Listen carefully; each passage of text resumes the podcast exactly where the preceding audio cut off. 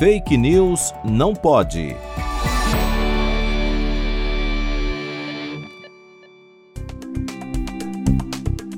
A ozonioterapia é considerada por muitos como sendo capaz de curar mais de 250 enfermidades. E mais recentemente, tem se defendido a aplicação de ozônio por via retal para tratar a Covid-19. Você já deve ter ouvido falar do ozônio, aquele gás que contém três átomos de oxigênio e na estratosfera nos protege dos raios ultravioleta. E como você já deve estar imaginando, não se trata de uma substância segura. Segundo a Agência Sanitária dos Estados Unidos, o FDA, o ozônio é um gás tóxico, sem nenhuma aplicação médica conhecida em terapia específica, adjuvante ou preventiva. Ademais, para que o ozônio tenha ação germicida, ele deve estar presente em uma concentração muito maior do que aquela tolerada com segurança pelo homem e pelos animais.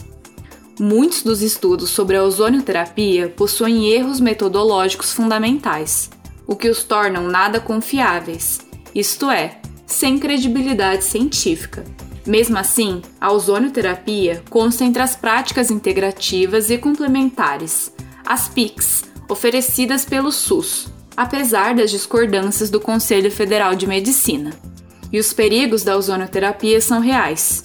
Em 2019, um trabalhador perdeu uma das pernas após se submeter a um tratamento experimental de ozonioterapia, a fim de conter uma infecção óssea. Portanto, desconfie dos tratamentos que se dizem milagrosos e busque informações em fontes confiáveis. Fake News não pode.